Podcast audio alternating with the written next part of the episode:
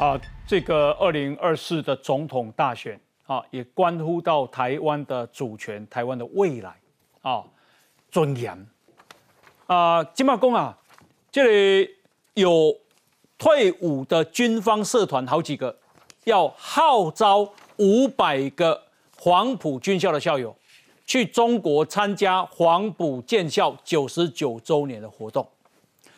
民进党诶，你不以刘世芳公啊，加。在台湾的这个啊将领，他们领退休俸的黄埔校友，你们要知道分寸啊！你们是中华民国的国民啊，身为中华民国的退役将领，你们千万不要当成中国统战的棋子啊！哦，以公家大陆黄埔校友会加反独促统联军啊，过去跟统促党的张安乐啊，哦，一起出现在媒体画面，然后啊。这个 key 会被统战，为什么你们的团费这么低？林武宏交代不？是谁帮你们交代的？哦，来，我们来看 VCR。就宪法的角度，退伍军人也是国民，有迁徙行动的自由。国民党立委吴思怀搬出宪法，挺退役军官揪人参加对岸黄埔校庆，理直气壮。啊，怎么讲？我们会尊重所有宪法的规定，但是在这个时候，我却呼吁啊，最好不要去，去参加他们的大会，好吧？台湾的上空还是有中共的飞机，这情何以堪呢？我们更应该啊谨言慎行。冯世宽再度呼吁，请退役军官深思。连国民党军系黄复兴党部主委纪凌莲都发出声明，只有极少数同学执意成行，个人以为其其不可。偏偏吴思怀认为此行充满情怀，甚至还可以反统战。那我们的母校。最早的位置就在广州的黄埔岛，不需要把它扩大成那么害怕中共的统战。我们有统战它的条件。官校的背心、帽子，整体的展现对母校的一种情怀。浅蓝背心、黑色帽子，上面有陆军官校的国徽 logo，是退役军官前往中国的服装。但黄埔军校就职的国徽意象只剩下在馆内展区一角。黄埔军校就职的学生，如今都超过九十岁。这些黄复兴党部的退将们，哪一个在中国的黄埔军校营区里面受过训，在操场上面跑步，想要轻中，他们不需要找什么黄埔军校校庆的。吴思怀当年就是用迁徙自由参加北京当局举办的中山黄埔两岸情论坛，留下经典听讯画面。但他本人毕业于凤山陆军官校，和对岸的黄埔已经毫无牵连。啊，于将军啊，你也是将军，是哦。那你你怎么看待这个事情？为什么劝不住啊？呃，因为哈，其实他抓到了退伍军人一个弱点。哎，其实我相信回去的人，你要凑五百个将军不可能。嗯，你会凑，他就是凑，只要你念过军校、念过陆军官校的，哎，他都把你列为邀请的贵宾。是啊，从为什么五百个？红衣大哥，你知道吗？为什么？东征北伐五百支步枪。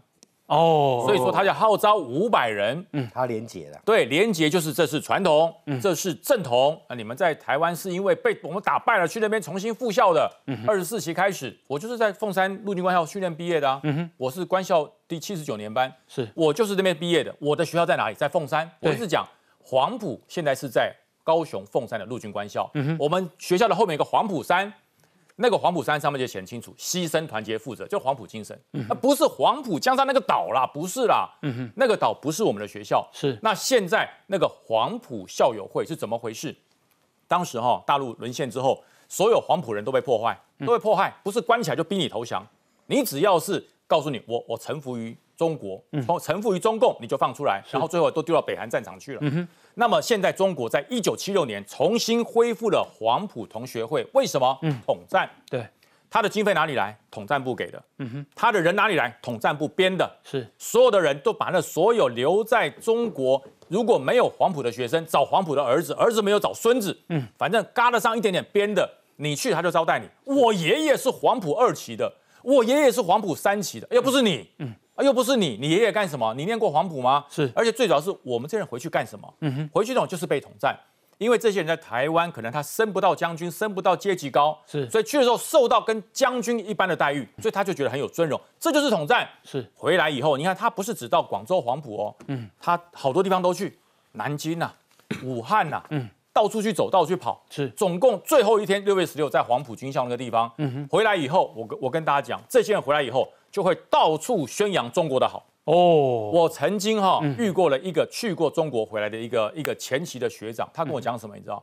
他说：“北辰，我跟你讲，你看我们这个台北市房子旧成这样子，嗯，我看到就生气。”我说：“啊，为什么呢？杜根杜根不了啊啊！”我说：“然后呢，我到上海去，我告诉你，一个小区整个打掉，嗯两年就全部盖新的，多有效率啊！啊，我说那那里面的人怎么办？去哪里安置？那管他的，嚯 服从党的意志。哇我说鲍学长，那这样好不好？把你家拆了，重新，我跟他造反。我 我们这民主国家怎么可以拆我家？哇，讲得好，对，这叫什么？你知道？嗯啊，只管别人的房子被拆叫活该啊！要拆到自己房子的时候变民主。嗯，那民主不是这样子，民主是一视同仁，是所有在台湾这块土地上的人都享受民主自由，被法律保护。嗯那你到共产党里面就专制嘛，就不讲理。那可是他把这个不讲理变成效率，是他把这个不讲理变成命令贯彻，他完全忘记了你正在享受台湾的民主自由。嗯，所以这些人回来以后就被统战。嗯，那我跟你讲说啊，在台湾军人受不到任何的尊重啦。你看你们年金也被砍，到处说你米虫。我们到台，我们到中国去哦，哇，把我们视为上宾啊。我只是个中校，去那边就不得了。哎，你是少将回去哦，跟你讲更不得了啊。哦哦，你真正享受到那个对军人的尊重，对军人的尊荣，你回去看看。嗯，我告诉你，我还真的有有有收到邀请啊。哦哦，五年前，五年前我，就告诉他对不起，我说我是退伍将领，本人不能去大陆。嗯哼，所以很多人在骂，就说哎呀，你看你数典忘祖，你忘了你的根在黄埔。我只我只跟他们讲，中国这块土地。一天不实施民主自由，实施共产主义，我说我终身不踏上大陆。嗯哼，这是一个军人的气魄。他们邀请你啊、就是他们的费用是怎么样？呃费用他没有谈，他说只要出机票了，主要是这只边。要机票。那吃跟住呢？呃，那剩下吃跟住，那交通呢？啊，那是黄黄埔的这个精神，亲爱精神啊，嗯大家互相这个分摊。嗯那谁分摊？没说，哦哦，他也没有说是中共分摊的，他反正有人帮你付，那你就是一万五买机票，这就表示我们血浓于水，两岸黄埔情，大家是一家人。嗯，这就这不是统战，什么叫统战？是。这不是让你去赞同中国，什么叫赞同中国？所以我在这边呼吁，嗯，你真的回去了，你回来不用做人了，为什么？你就变成中共的同路人。你变成真正陆军官校的叛徒，对不起所有现在直干哥以为射击的这些广大的军人跑者。方老师，嘿，全世界没有一个学校叫做黄埔军校，嗯嗯，中国也没有，嗯嗯，它真正的名称，它一九二四年成立，那个时候的名称叫做陆军军官学校，嗯哼，那为什么中国用黄埔军校呢？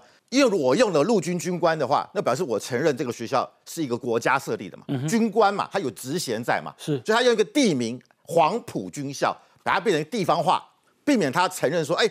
我们有一个官方的一个，呃，是一个我们是一个国家还存在在在中华民国，嗯，他要避免，这是在矮化哦，是，所以，但在那天的校庆，在高雄凤山市陆军军官学校校庆，是。中国在广东找黄埔军校校庆，这是完全不同的啊。所以我觉得这些五百个，如果五百个人去啊，就自我矮化，你把军陆军官校的这名字给弄掉了，嗯甘愿去用中国的黄埔军校，自我矮化。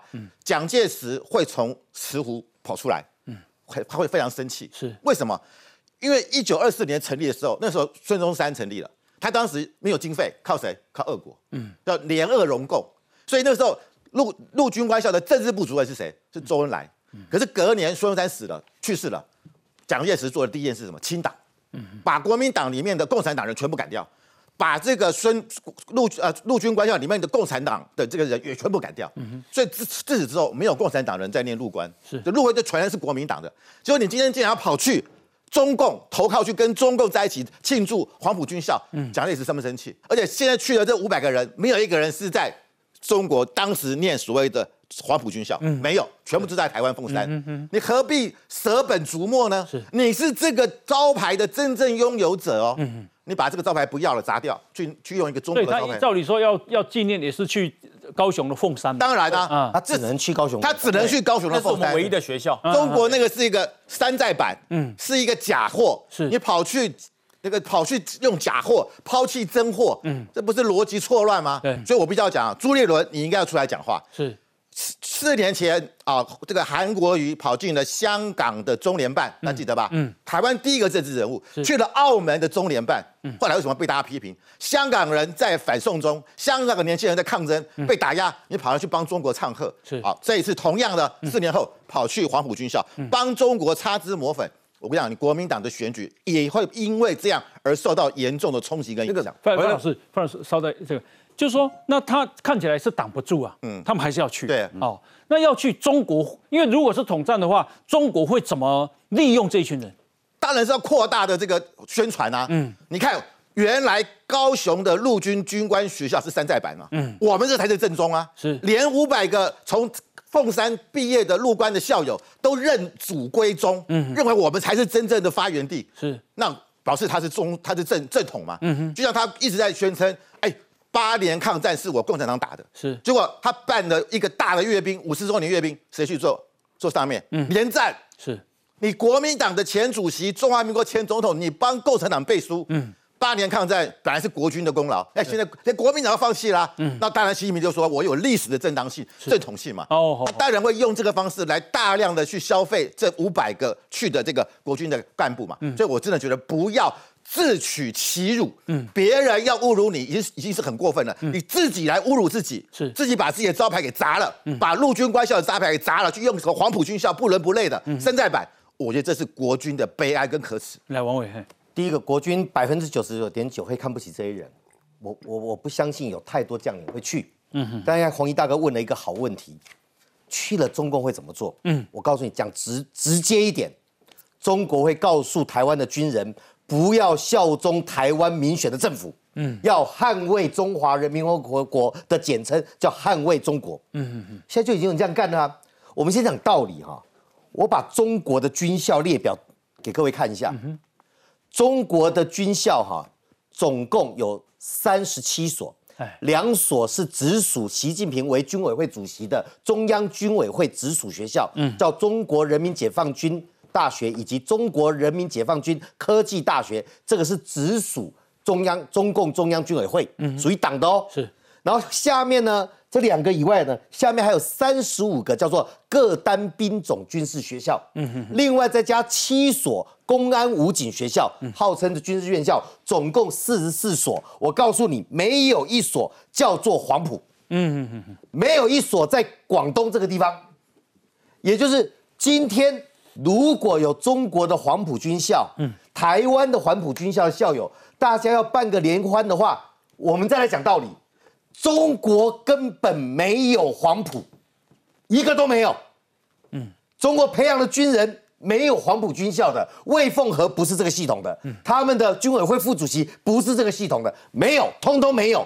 那通通没有，你台湾这些领着台湾纳税人的退俸的所谓的黄埔军人，跑去中华人民共和国跟他共同庆祝黄埔军校九十九年或一百年。嗯。你跟跟跟谁庆祝啊？是你在庆祝黄埔被中共灭校吗？嗯嗯。然后呢，冯世宽讲得好啊，冯世宽说的是，现在哈，在中国那边，当年历经剿匪，注意看到冯世宽讲当剿匪，讲剿匪。嗯。中国国民党的黄复兴党部的纪凌莲今天发了一个公开信，是叫他不要去。嗯嗯。他不要去，里面还讲要推翻台湾的什么民进党政权民选的，嗯，什么推翻。以推翻民选的民进党政府为胡地，他用的是胡地就标地的意思。嗯，但是叫他不要去，先煽动对台湾民选政府的仇恨。哎，蓝绿哈政党轮替很自然，民主时代。嗯，纪凌年的信是煽动对台湾的仇恨，叫大家不要去，意思说忍着啦，去会败票，先把民党推翻再说。嗯嗯嗯。而纪凌年的信里面讲东征北伐抗日，就是没有剿匪。以前不是讲剿匪吗？没有讲剿匪哦，他不敢得罪中国共产党。好好冯世宽，我佩服这个叫上将，空军上将冯世宽，他讲的是，他那个出口就把他省下来了。什么？去剿当年的剿匪到台湾来，在中国不是战死的，就是要投降的，办什么校庆啊？嗯，冯世宽讲的，是在那边除了战死的，就是投降的，办什么校庆？然后在中国的黄埔根本没有设校，没有培养军人。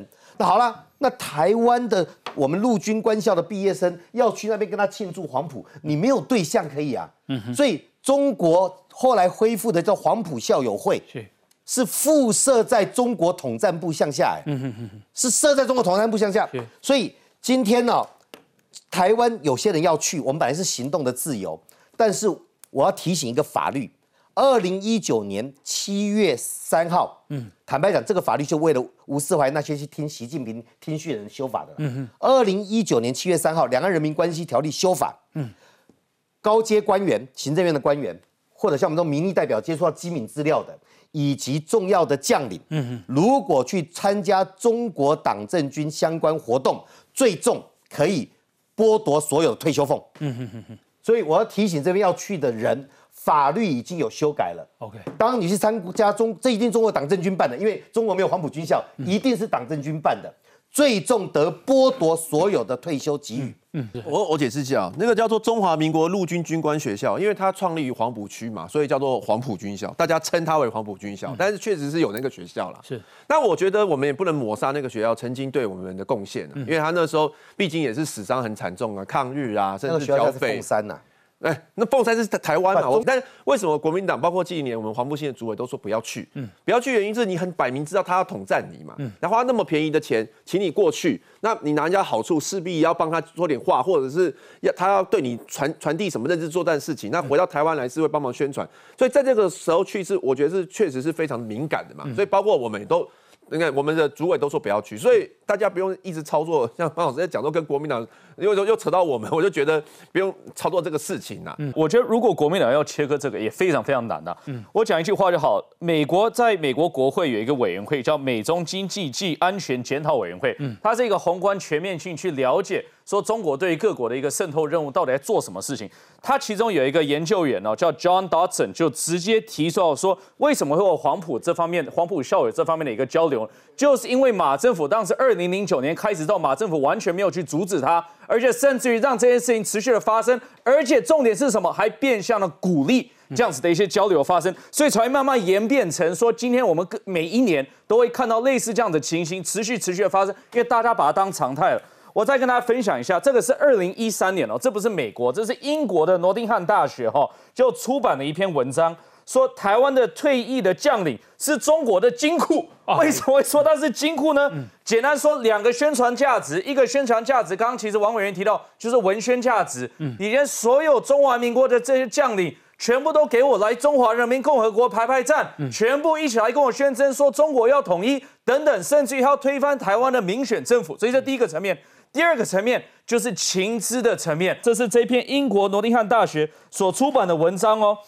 黄埔的这个校友会呢，基本上呢就是一个来自于这个这个 United Mil 呃 United Front Work Department，就是中共的这个统战部的附属机构，而且甚至还撒到什么网站上还查得到。嗯，你去中国统战部网站还查得到这个黄埔校友会哈，而且更夸张是什么呢？你去查这个英国的研究员哈，英国这个这个机关所聘用的这研究员，直接去查说这个黄埔校友会所用应用的电话号码将跟什么一样，你知道吗？跟中国和平统一促进会的电话号码是完全一样的，好可怕，超可怕。所以我就说。这个不是只有一个文宣价值，这还是有一个情资价值所在。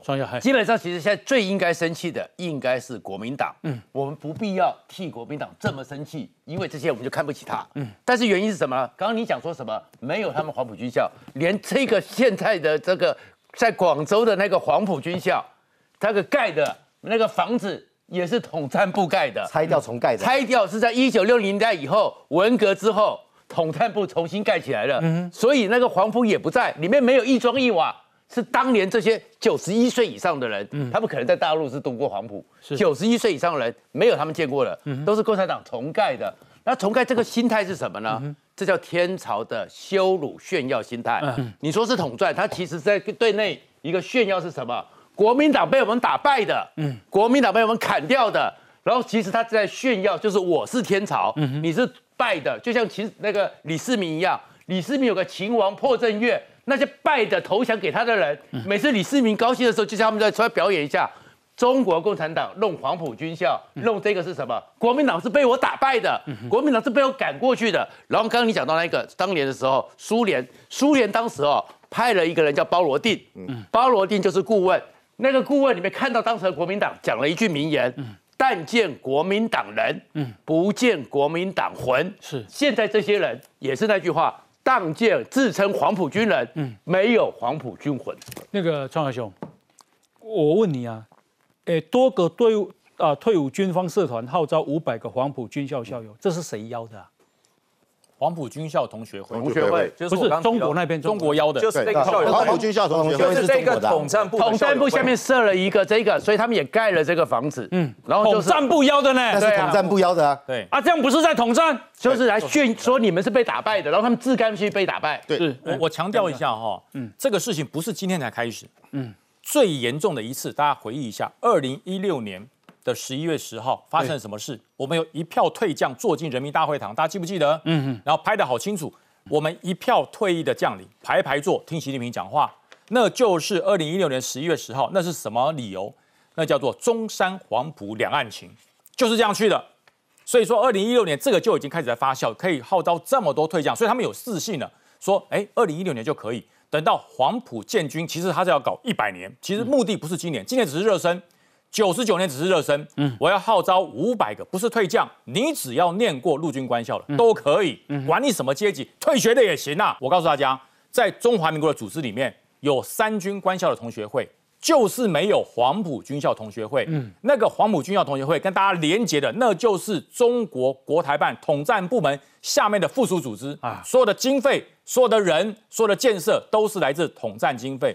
所以说冯世桓这么生气，说不要去，不要去，去的就是背叛我们的校训。我帮你补一句话，我帮你补一句话。郝柏村在他的八年参谋长日记里面讲了，所谓的黄埔同学会，嗯可笑可耻。嗯，因为这是连你们郝柏村的脑袋都变清楚，而且可笑可耻。嗯，这个是当初的文件哈，民国十二年啊，当时二这个五五月呃五月二号，孙文哈特任蒋中正为陆军军官学校校长，嗯，军官学陆军军官学校哦，所以黄埔军校根本就是一个别名或外号而已啦，嗯，所以我认为哈，吴世怀你们就算要去，你们要搞清楚，就是要证明陆军军官学校，是。不要自我矮化，不要自我贬低。嗯，我觉得今天啊，同样在今年的六月十六号，只有高雄这一场才是正、正是正宗的。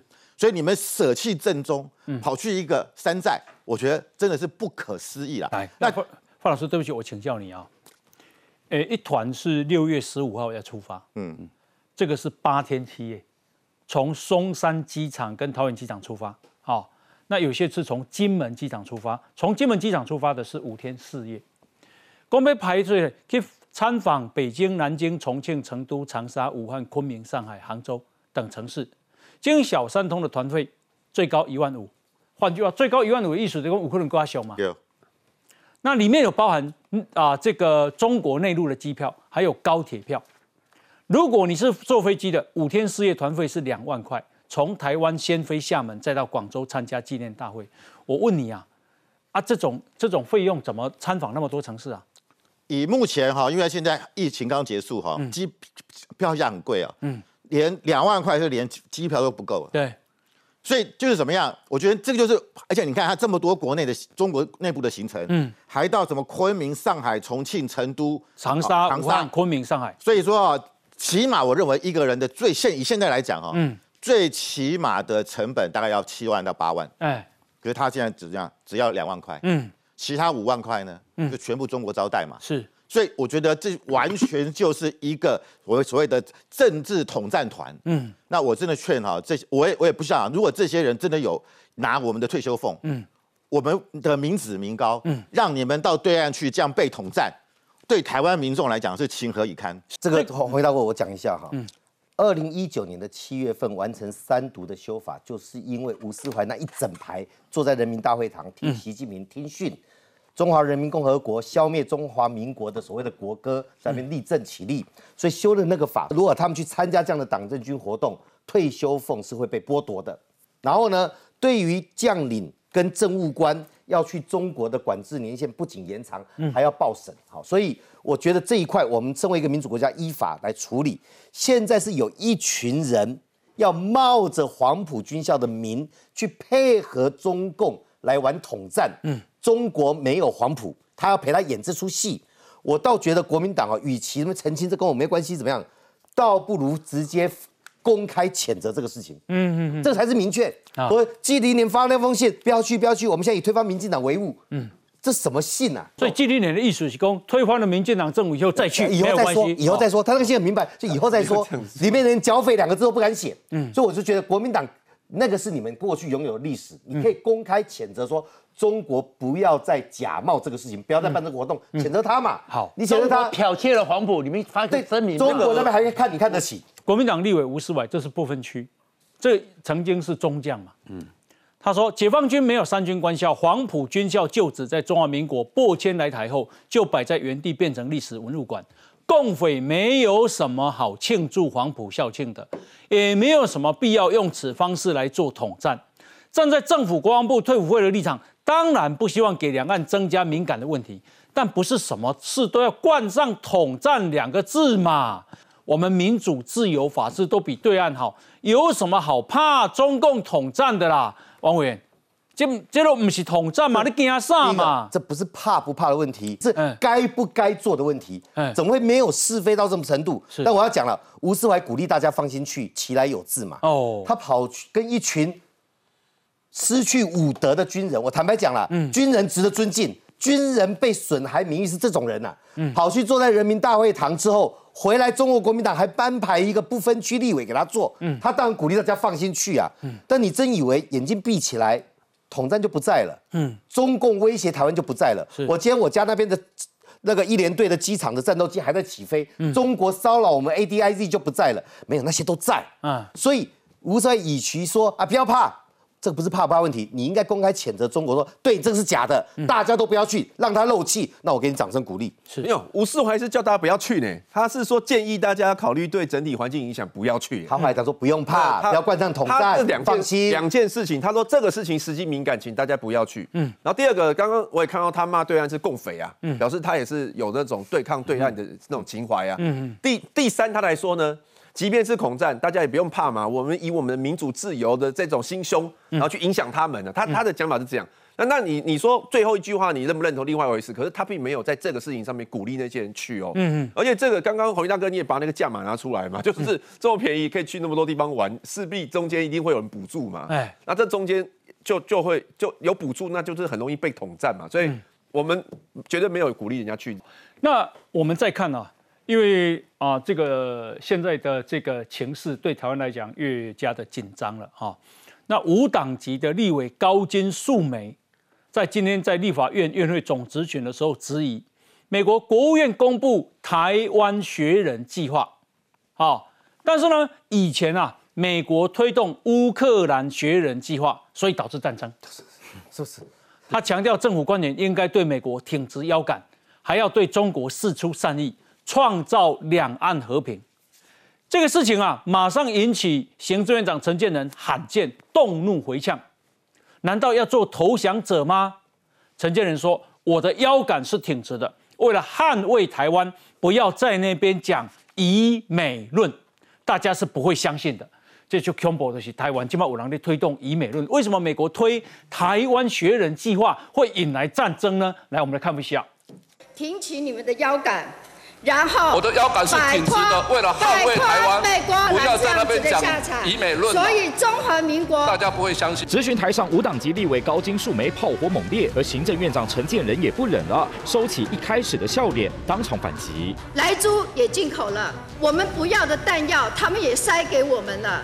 然后现在我们更需要不是备战，所以我们更不需要备战。两人唇枪舌战，而导火线正是美国国务院去年底公布的台湾学人计划，规划派美方官员来台湾的公司部门短期交流，未来我方也可能派遣官员到美国交流，却被高金素梅质疑是践踏主权。是谁一而再再而三的挑衅？美国不断的告诉我们挑衅。中国，我们不愿意在。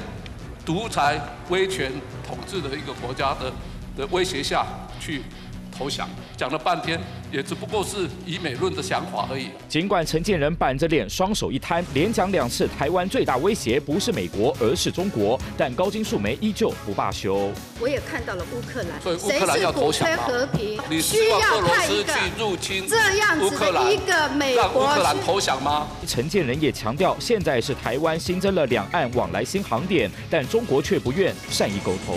中国没有好的回应，还继续对台湾文攻武赫。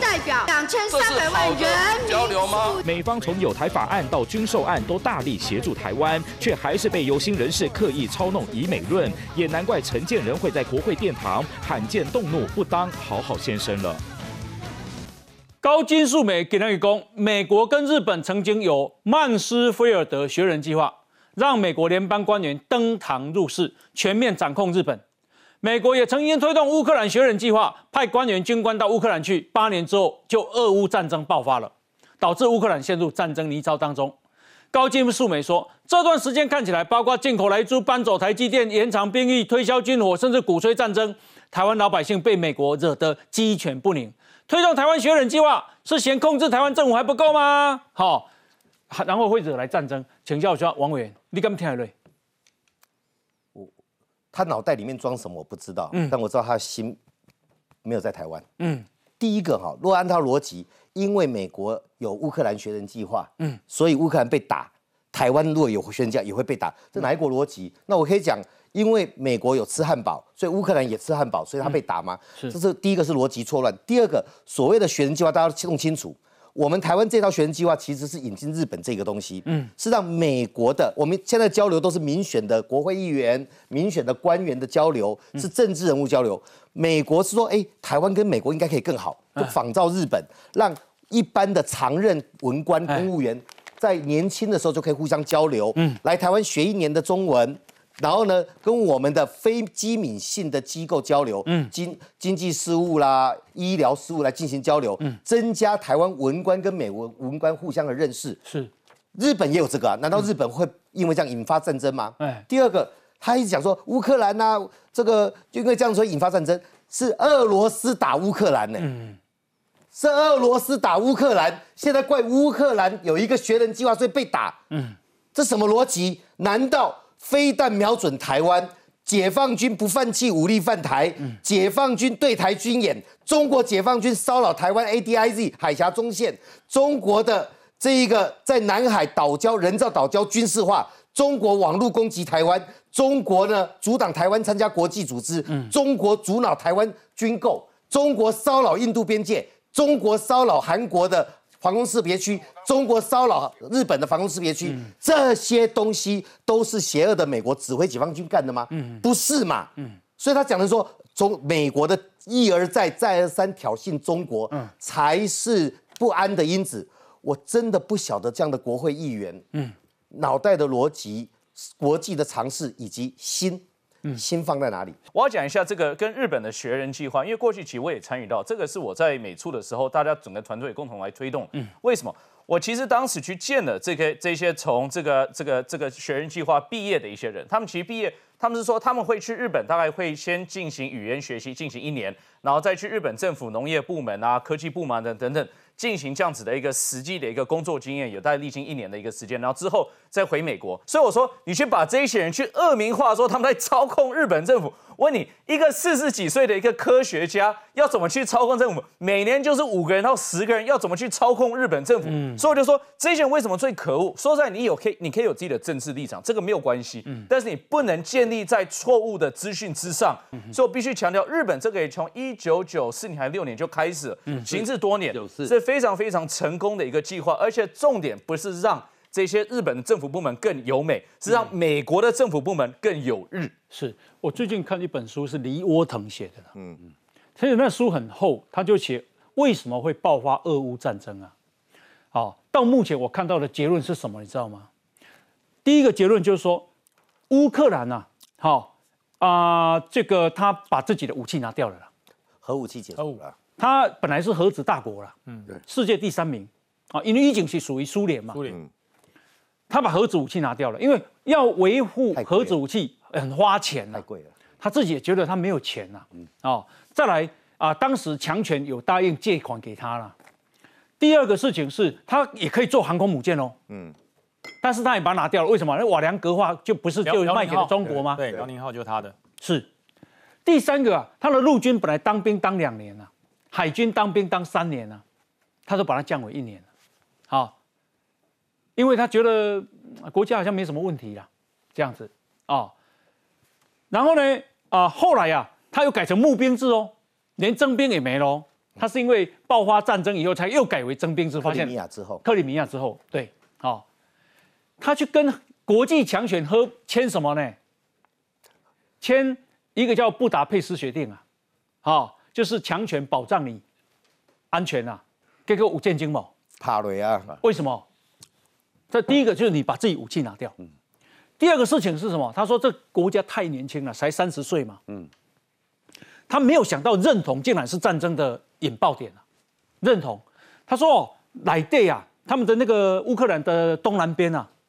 第一个住了很多俄国人，嗯，第二个住了很多乌克兰籍俄裔的人啊，第三个是完全讲俄语的人啊，好，完全不讲乌克兰语。他说这些这些啊亲莫斯科的，他们就讲这个普丁就说你欺负他，我要保护他们，啊，所以发动入侵要保护他们是个名义。所以认同跟把武器拿掉，这个才是爆发战争的根源啦。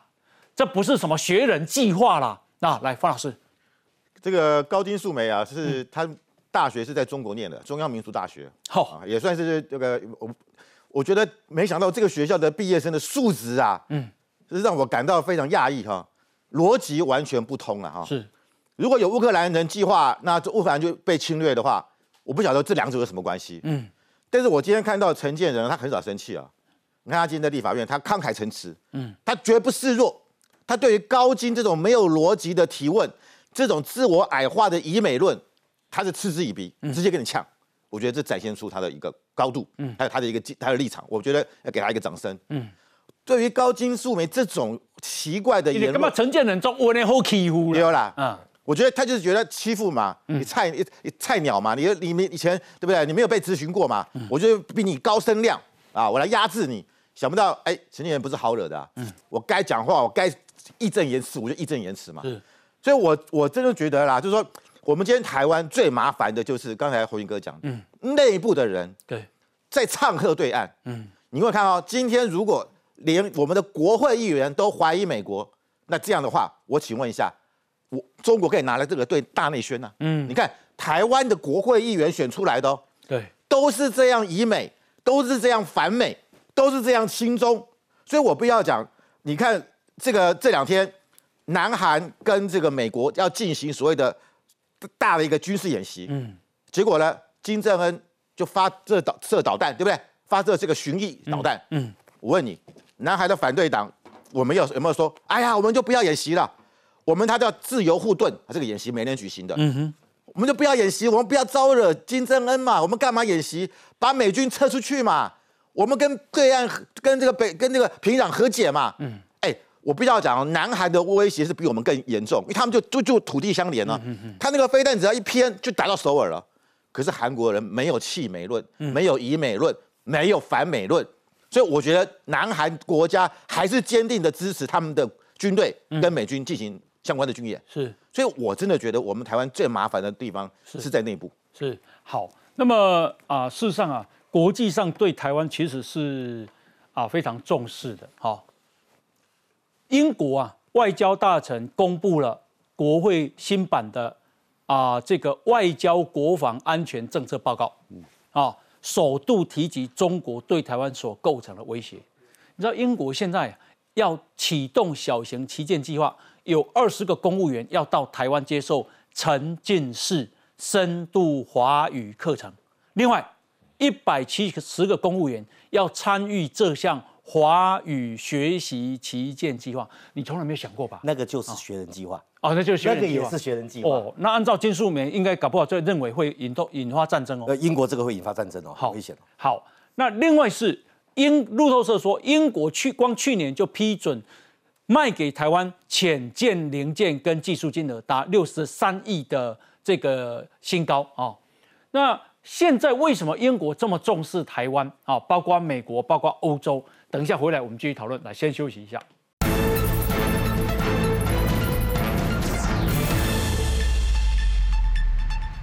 啊，按照路透社说，英国政府出口许可的数据是啊，去年前九个月，他们就批准售给台湾潜舰相关零件跟技术，价值高达六十三亿台币，是过去六年的总额还要多啊。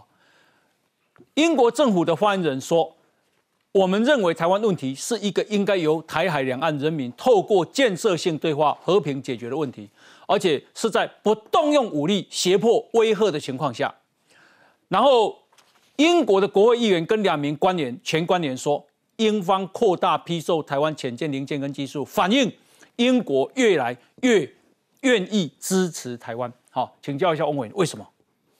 呃，我在去年底分别接待了英国的外交委员会的主席那一团。事实上，他这个外交委员会的主席到的那个礼拜的前一周，嗯，他们的国防委员会的招委哈主席也来到台湾。嗯哼。英国是内阁制国家哦，所以他在这个国会里面当主席的，就是执政党的多数。嗯，来到台湾，那刚才红衣大哥念的那一些，其实代表一件事情，就是英国采取的就是反对中国武力改变台海现状的立场，而且不只是立场，他愿意出力，嗯，帮你。所以英国曾经派他们的最新的航母来到我们。附近呢，是也派他的核子动力潜艇在附近呢。至于刚才揭露的我们潜舰国造部分哈，我们今年九月份，我们台湾第一艘自制的高性能潜舰，嗯嗯嗯嗯，会下水。是，我自己眼睛看到的是，我可以相信，嗯，确信。九月份，你们大家都会看到这一艘潜舰。嗯嗯。那潜舰最难的就是一些核心的装备跟技术。为什么技术重要？因为我们从来没有造过潜舰。嗯。你连那个潜舰的图要怎么画，什么东西仓位要放哪里，什么东西要放哪里，没有人告诉你，你还真的不知道怎么弄出来。嗯。最后潜舰造好还要测评，你怎么去检验这艘潜舰好不好？你需要有经验的国家来帮你。嗯嗯嗯。所以，我。去看了我们所有需要这些红区重要装备，嗯，都在台湾，是，也就是把它组合好，就有一艘不错的潜舰。而这个造舰过程当中，许多国家，自由民主国家都认为台湾应该要有能力保护自己，因为潜舰是战略性的非常重要的武器。是，潜舰一离港哈，你想要两栖登陆舰离开你的海港，你得要加注意啊。嗯嗯。那这造舰过程当中，英国有没有帮助？嗯。我没办法说有或多少，但是英国是全世界很重要造潜舰的国家，他如果愿意帮助台湾的话，对我们来讲应该是占着非常关键性的因素。但有没有我不知道。好，呃，我们再看美国，美国的国防部副部长叫希克斯啊，希克斯啊，跟美国参谋首长联席会议的副主席叫葛瑞蒂，其实等同副参谋总长了哈，在五角大厦召开联合记者会。会中啊，这个希克斯她是位女士哦，哈，希克斯点名中国、俄罗斯、北韩跟伊朗是全球性恐怖组织等多项挑战，表示这是历史上最符合，因为美国编了二十五点六兆台币的国防预算，他说这是历史上最符合战略的预算，并且特别点名中国。表示希望这次的国防预算能打造全世界上最致命、最具韧性、最敏捷也最能积极回应的联合作战部队，让中国考虑进行侵略的风险的时候，希望从今天到二零四九年，安内够寡固哈，还有二十六年嘛，对不对啊？希望从今天到二零四九年，甚至之后二零四九年之后的每一天，都会持续得出。今天不适合拿结论，什 么叫做不今日不适合？就今日不适合打台湾，嗯，哦，这样子。我想请教，再请教宜翔，谁在保护台湾啊？为什么会有以美论啊？所以我就说，美国其实现在整体的一个国内的氛围是，其实是要减少他们的这个整体的联邦政府的预算，因为现在联邦政府的预算，它的这个它的它现在已经达到一个美国自己人民觉得是没有办法去负荷。的一个数字了。嗯，但是至于说国防这一块，其实呃，这个无论是共和党、民主党，大家是一致认为是一毛钱都不能删。此外呢，还要继续加。所以今年他们这个白宫现在提出了二零二四年的预算书，总共其实刚刚洪英大可以提到二十五点六兆台币，其实整个我们台湾整个中央政府在十倍的预算了。对，光国防预算，它就整个中央预算的十倍以上了哈。那其实最主要、最主要，他其实希望可以投资的项目包括什么？包括中程到远程的飞弹，其实这一点是很重要的，因为大家知道说，美国如果真的要去协防台湾的话，其实一定要靠着，就是说它在第一岛链的相关的一些军事设施。是，但毕竟它美国没有在台湾驻军嘛，对不对？所以需要的仰赖的就是中长期的一个飞弹，这是第一个层面。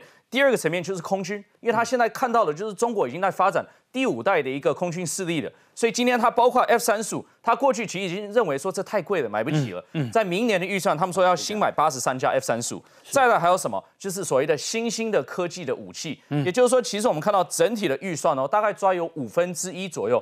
全部都是投放在研发上面，因为他们认为说下一阶段的武器绝对不能输中国，而中国的军事预算也不断在提升嘛，对不对？所以美国非常重视新时代的这所谓的科技。可是我还是要回到英国这一块，嗯，因为很多国民党人就认为说这个是美中之间的一个抗争，台湾是一个棋子卡在中间，很可怜，很可怜，我们没有自主权。但是我就要回到英国讲到这一点，因为英国我要说，它这份报告的名称是外交国防安全的一个政策报告。嗯，为什么他会把这三个领域全部包括在内？就是他认为说要因应英国的挑战，其实不是只有外交领域，不是只有国防领域，是全部。都要综合起来，来共同来应应。所以他提到说，现在中国是一个划时代的挑战。过去英国从来没有用过这么强硬的字句。第一次提到台湾这样子，嗯，把他先提到中国划时代的挑战，再来他也是第一次提到中国，因为他上一次进行这个整体的一个检讨报告是两年前的。两年前其实他对中国的立场已经开始改变了，但对台湾的还没有。这两年之后呢，二零二三年就这个月他提出的一个报告，他就说英国必须要持续的支持。台海的一个稳定的现况，嗯，一定要遏止任何一方片面去改变这样子的现况，指的当然就是中国，嗯，那所以英国在做了非常非常具体的作为，包括什么呢？包括第一点，它跟澳洲跟美国在成立一个三角的合作的窗口，所以包括这个要研发核能的潜舰。提供给澳洲，为什么要提供给澳洲核能的潜舰呢？就是因为要抵抗中国，很简单，就是因为因应中国。第二个呢，它强化跟日本的合作，包括像那个日本它共同研发第六时代的一个战机，所以我们现在是 F 十六这个 V 是四点五嘛，对不对？他们已经讨论到第六第六代啊，第六代的一个战机。再来呢，它也提升。英国跟法国在印太区的整体的部署跟合作，那所以为什么我还是要回到英国强调呢？因为这个就是足以证明，这个完全不是像国民党或泛蓝人士一直提到说，我们台湾是一个棋子，是美中的大局等等等等，我们没有自主权。嗯，其实完全不是，是世界已经醒来了，所有的民主国家都共同认为，今天来自中国就是最大的威胁。嗯，好，那另外是中科院啊，嗯，很少在邀记者的，二零二二年十一月十五号的新闻。邀访媒体参访建翔系统，强调这款反辐射无人机啊，这个大陆沿海岸上跟共建啊，这个射程高达一千公里，顿时只要是啊射程内所有的共建开启雷达都会成为目标啊。那啊这个我们的建翔无人机啊啊，到底它的这个性能怎么样？来，我们来看一下。从发射筒中直接弹射升空，这就俗称台版弹簧刀。中科院研发的巡飞弹无人机首度公开亮相。中科院研发的台版弹簧刀又称为巡飞弹无人机，它不仅可以由单兵进行攻击，甚至于它还可以装进袋子里，由单兵来进行任务，单兵就能带着走。巡飞弹无人机重量大约二点五公斤，搭配监控系统，一个人就能轻易操作，航程十公里，锁定敌军目标进行攻击。而它所携带的高弹弹高。弹头呢有具有反炸的功能，主要用于攻击高威胁与高价值的人身目标。相较于长虹刀三百，具有更大的弹药量。中科院公布无人机大军最新款的还有这一架红雀三侦察无人机。中科院的红雀三无人机最大的不同就是它前方多了这两个螺旋桨，不仅可以直接制空，而且呢螺旋桨还会往前倾来采取高速飞行。它的原理就跟美国的 V 二二语音直升机非常类似，就像直升机一样可以制空飞行。前方设计倾斜旋翼，无论是原地升空还是快速飞行都难不倒。军用无人机中科院独当一面，担任无人机。国家队领头羊，从小型单兵无人机到大型的反辐射无人机改良版都已经成熟。它就是类似一个可以飞行的一个大型手榴弹，我们也在着眼于下一代的这个巡飞弹，所以说可能还有比较大型的也在研制当中，说不定这个选项就可以提供军种。远距打击的一个选项之一。参考二五战士对台海国土防卫，中共攻台威胁，无人机战术将占有极大比重。中科院率领无人机国家队，以最新技术为国军战力增添新利器。请教一下创校，台版弹簧刀无人机的这个性能怎么样？台版弹簧刀，我们都说，现在乌克兰在这里面，美国不给他弹簧刀吗？那是小型的单兵可以使用的这样的一个无人机。嗯，然后它出去之后，可以在上空盘旋之后，然后我们新的呢，这也是无人机，有点直升机类型的样子。出去之后在上空盘旋，是盘旋之后，它是可以除了有视觉辨识，比如说这是一辆坦克车，是，那它就是一个可以攻击的目标。所以我们人呢在后面不用到前线去，嗯，但是它就直接打，像乌克兰就是这样子。那但是呢？更前面的就是你刚刚讲的剑翔哦，那剑翔呢，它是反辐射飞弹，美国不是最近有一批新的吗？嗯哼。但是上次通你在这边有讲过，那个更新的概念那是不一样。反辐射这个概念是什么？你雷达打开之后，嗯，你有讯号出来，我就抓到你的雷达，我就知道你这边可能有一个雷达员，可能是军舰，可能是他的指挥车，可能是雷达那个在机场。然后我就打下去，但是现在全世界都会了。嗯，我雷达打开之后，我把你关掉。是，那你关掉之后，你就抓不到雷达讯号嘛？但是美国新的是什么？我有美国有 AI 记忆功能，就是王委员那边开过雷达。锁定了，但是王委员关掉了，然后移动了，但是他记得在那附近。嗯嗯。那我们现在新的那两款呢？它呢就有的就是车载的，一辆车可以有十二辆，所以它是可以快速移动、移动位位置的。然后打出去之后，射程一千公里，滞空五小时。嗯嗯所以你出去之后，它可以空中转。它在空中转的时候，你这艘军舰，比如说他们的辽宁号打开过，再开，你再开，然后你关掉了，你以为你找不到，但是它第一个它有 GPS 定位。所以他记得你在这个位置出现啊。第二个，他也有视觉认知，所以就算你在重关，但是他记得在附近继续盘旋，离开直接的重磅打下去。而且他在一个防护的是什么？他会目前就上上国防部和中科院讲的，放在我们公山的附近哦，要保卫我们公山的这个绝对不受攻击。然后另外一个，你的飞机、你的飞弹、你的跑道，嗯，等于这是一个源头打击的一个利器。好，那另外啊，这个立委傅昆奇。国民党的立委傅昆萁今天在立法院声称，我们动员十六岁到六十岁的台湾人加起来总共有一千四百七十万人，这是全世界最大的部队。他们被逼着，好一千四百七十万人要上战场。没扯淡，没扯。啊，他说啊，傅昆萁说，全动法要把台湾变成第二个乌克兰，啊。那他说啊，男性十六岁到六十岁有七百四十三万人，女性有七百三十七万人。难道台湾要回到军国主义国家吗？女性没有受过什么军事训练能上战场吗？一千四百七十万人的部队，政府有多么有那么多装备吗？请问将军啊，有这回事啊？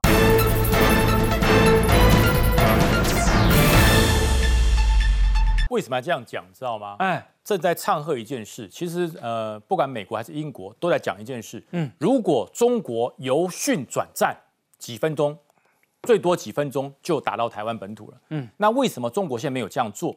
因为他现在只具备了第一波的打击能力。嗯，打击完之后，第二波在哪里不知道。是因为现在解放军还没有到达那个所谓全战备时期，嗯他只能打第一波。嗯，可是习近平急啊，希望赶快达成目标，那只有一个办法。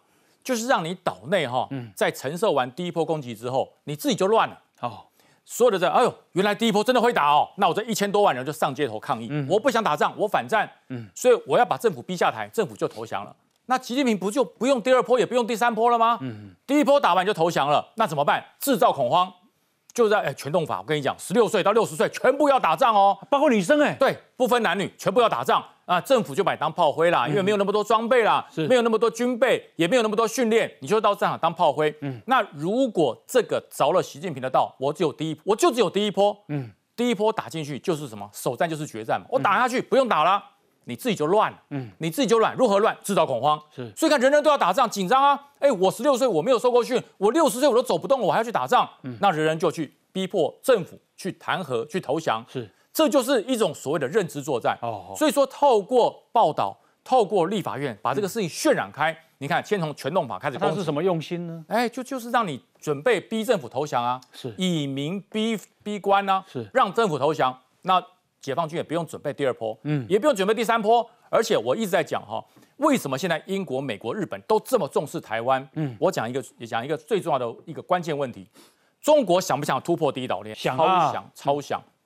你突破突破第一岛链，打日本、打台湾、打菲律宾、打澳洲，怎么打？后面还有个美国。打不动嘛？最好的方法找个突破点，集中所有力量，一个突破点台湾。然后你只要第一个先孤立台湾，让你台湾美国不理你，日本讨厌你，澳洲也觉得你是没有用的东西，因为你都已经舔共了。嗯，这样子台湾就被孤立了。一被孤立，我打你，我的内政你们都不要管。那美国就会想说：你看你不听我的，以美嘛，你怀疑我嘛？日本你仇日嘛？连我的神都给我赶回日本去了，不要了，对不对？然后这个时候呢？